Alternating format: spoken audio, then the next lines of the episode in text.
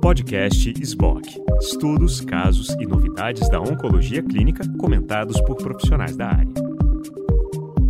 Olá, hoje estamos aqui para falar um pouco das neoplasias com fusão do TRK. O gene, a via de sinalização do TRAC, é o grande exemplo da medicina de precisão, da oncologia de precisão.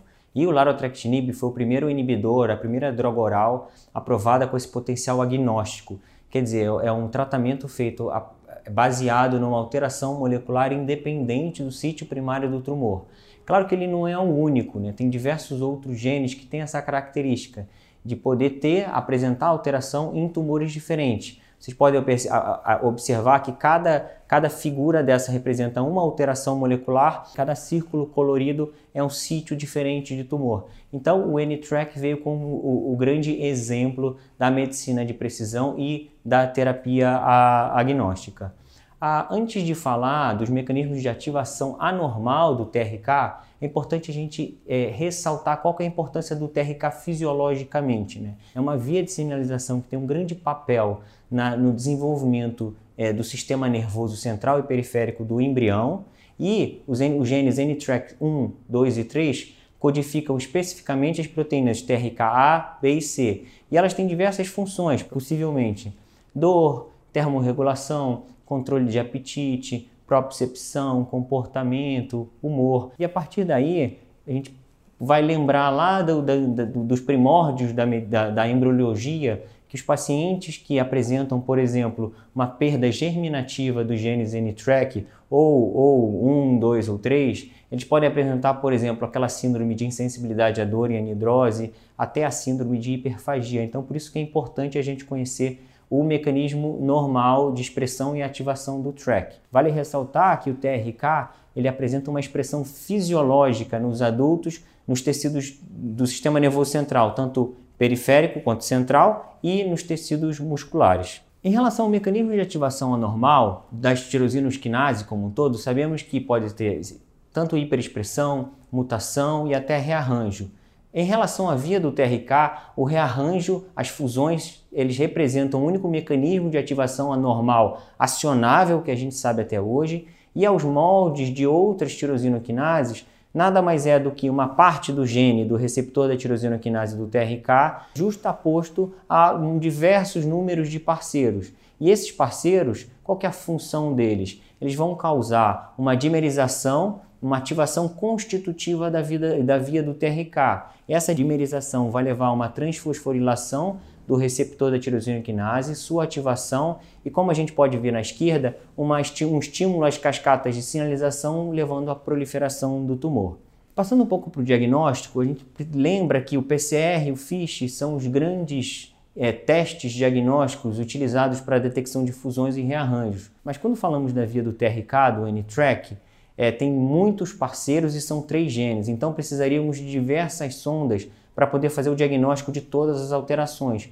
Por isso que nos extremos a gente tem do lado esquerdo o principal método de diagnóstico, que é o sequenciamento de última geração, mas naqueles pacientes em que a gente não tem acesso ao NGS, a imunohistoquímica é um excelente método de screening, de rastreamento para essas alterações. A imunohistoquímica para a proteína do TRK ela marca uma porção, um epítopo C-terminal do TRK, tanto o TRK A, B ou C. É, na verdade, o anticorpo mais utilizado é o anticorpo da Abicam, e é um anticorpo não é muito caro, não é um companion. Então, ele pode ser misturado junto do painel, junto do painel convencional de imunohistoquímica. Isso vai ajudar muito na detecção dos pacientes com tumor do TRK. Alguns pontos importantes em relação à imunohistoquímica é que ela marca não somente o TRK anormal, marca também o TRK selvagem. Então, por exemplo, tecidos que têm uma expressão fisiológica do TRK, como tecidos nervosos e tecidos musculares, apresentam uma grande chance de falso positivo pela expressão normal. Então, é, essa ressalva sempre tem que ser guardada quando a gente vai avaliar a imunohistoquímica como rastreamento. E em relação ao diagnóstico de sequenciamento de última geração, esse slide é importante porque ele ilustra quão complexo é o diagnóstico do, da fusão do N-TRAC. Por quê? Não só porque temos três genes, o N-TRAC 1, 2 e 3, mas porque tem diversos parceiros possíveis e diversos sítios de quebra no, nas áreas do receptor de tirosinoquinase. E se a gente observar à esquerda, o N-Track Gene, o N-Track 2 e o 3, eles são muito maiores do N-Track 1. Então, por isso que para é, termos uma cobertura ideal do DNA, precisa ter uma área de leitura muito grande e isso faz com que pode até perder algumas fusões no sequenciamento do DNA. Por isso que o sequenciamento do RNA hoje é o padrão ouro, não só para a detecção da fusão do N-Track, como diversas outras fusões, e o ideal seria uma plataforma híbrida que complementasse o DNA para a detecção de mutações e o RNA para a detecção de fusões. Em relação à frequência dos tumores e a frequência da, da, da, do, dos achados da fusão do, do, do TRK, do podemos separar didaticamente em três grandes grupos. Vale lembrar que isso é só didático.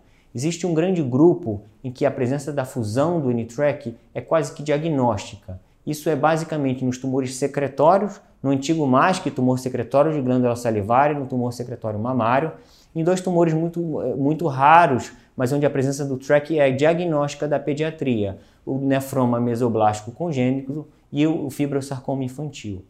Depois vem um, segundo grupo em que a fusão do N-Track está presente numa uma prevalência de 5 a 20%, que enfim, engloba principalmente os tumores de tireoide, os GIST, é, tumores espitizoides e tumores do sistema nervoso central da pediatria.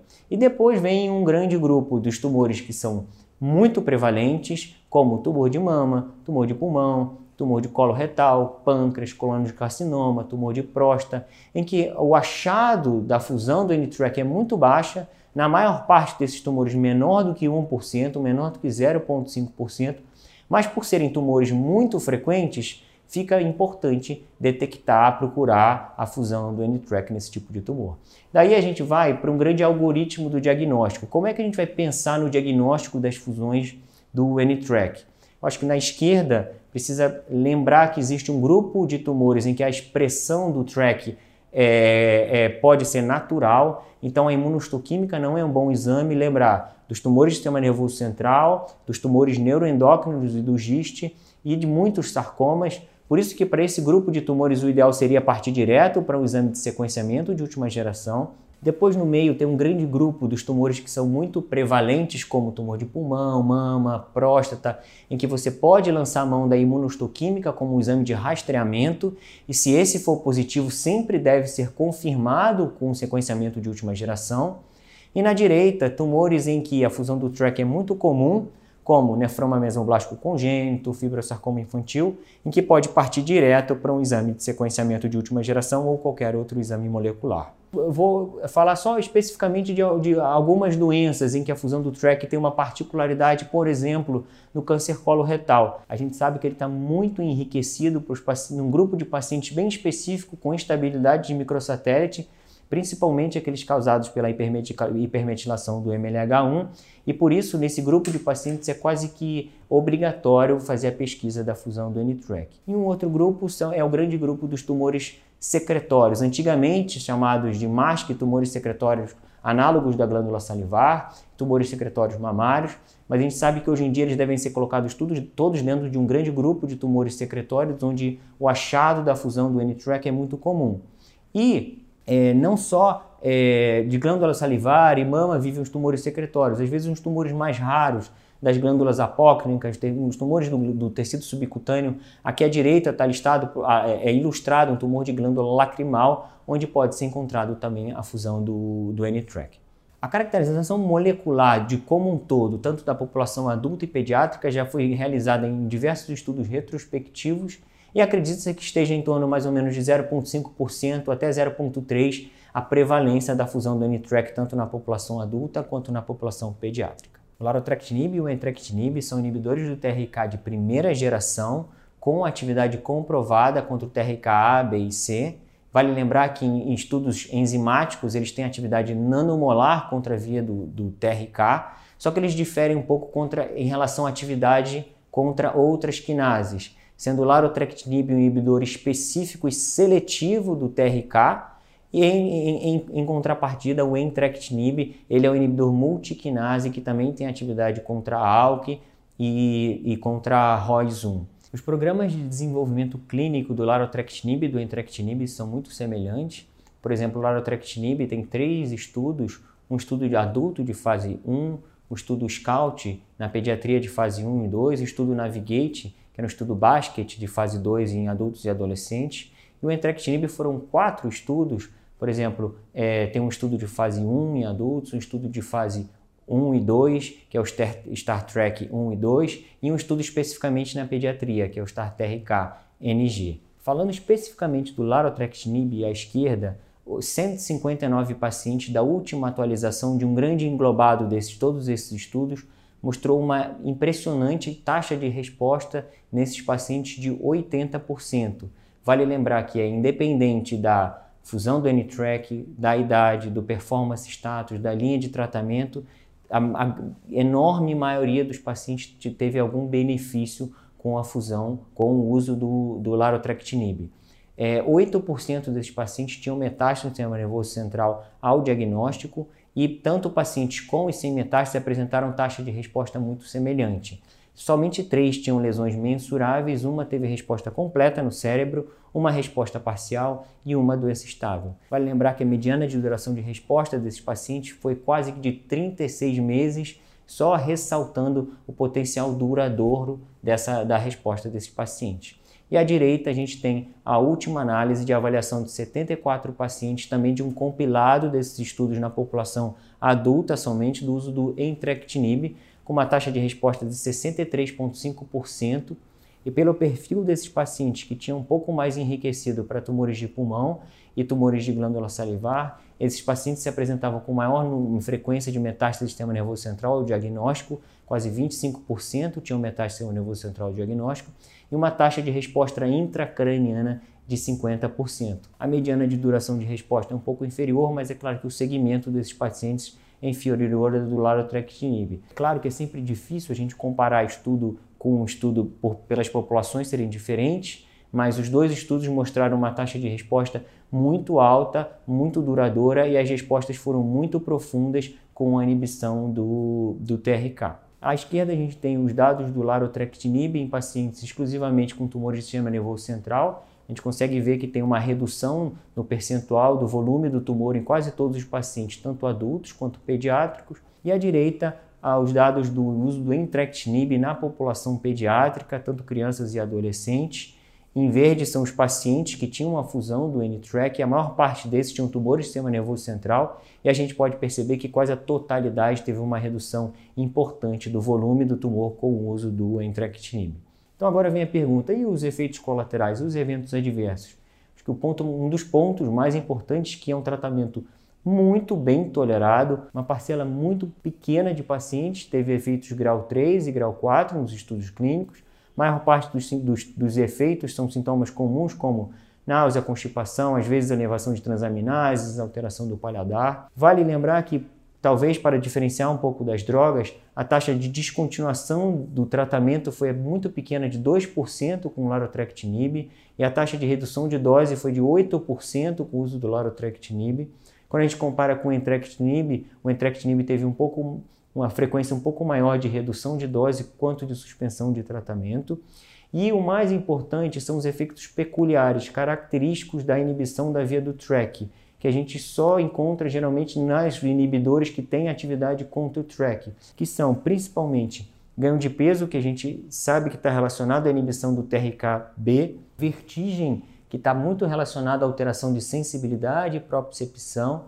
Eles têm um, uma síndrome quase que de uma dor na hora que o, a, a, suspende a droga, ou larotrectinib ou, ou então uma solução é suspender a, a droga é, é, é, muito paulatinamente, porque a gente sabe que os inibidores do N-TRAC foram desenvolvidos antigamente com, como remédios para dor, então é, é, uma dor no corpo inteiro, é, uma, é um dos sintomas reportados pelos pacientes, é só ressaltar que é só reduzir a, a droga devagar, para que evitar que tenha essa, é, é, essa resposta da dor no corpo inteiro. E um, e um, e um, um outro possível é, efeito colateral é a alteração de cognição, que foi até um, um, efeito dose limitante nos estudos do entrectinib.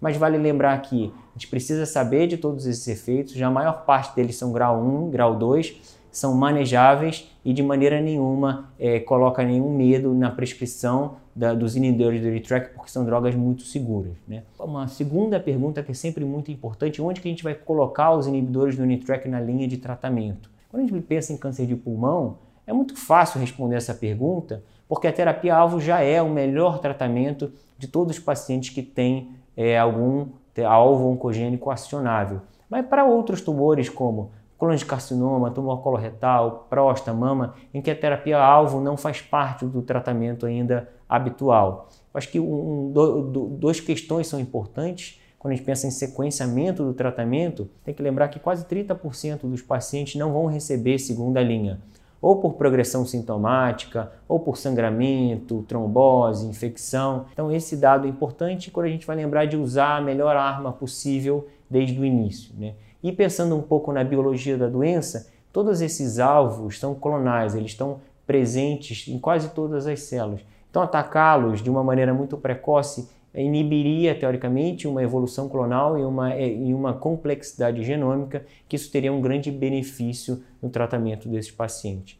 É claro que não tem almoço de graça, a maior parte desses pacientes vão inevitavelmente desenvolver resistência com o tempo, as respostas são duradouras, mas não são eternas, e a gente sabe que, a semelhança de outras tirosinoquinases, você tem os mecanismos de resistência dentro do alvo, que são mutações nos receptores da tirosina quinase ou mecanismos de ativação de vias alternativas de sinalização. Os principais são as mutações dentro dos sítios de tirosina quinase e felizmente a gente já dispõe de inibidores de segunda geração que já estão em desenvolvimento clínico, como o Celetrectinib e o Repotrectinib, que têm atividade contra essas mutações. Então, por fim, as fusões do TRK são fusões raras, encontrada na população como um todo em menos de 1% de todos, as, de, de, de todos os tumores. O larotrectinib é o primeiro inibidor do TRK aprovado no Brasil, está aprovado tanto em adultos quanto em crianças, tanto para doenças metastáticas avançadas quanto para doenças localmente avançadas e ressecáveis, em, em que você pode até utilizá-lo em uma estratégia neoadjuvante. Vale lembrar que a inibição do TRAC é muito segura, potente e duradoura eu acho que o principal desafio é testar o maior número de pacientes possíveis, lembrar do potencial agnóstico independente do sítio primário, para a gente dar o direito dos pacientes saber que eles têm esse alvo tão potente para poder oferecer o tratamento com a inibição da via do TRK. Muito obrigado.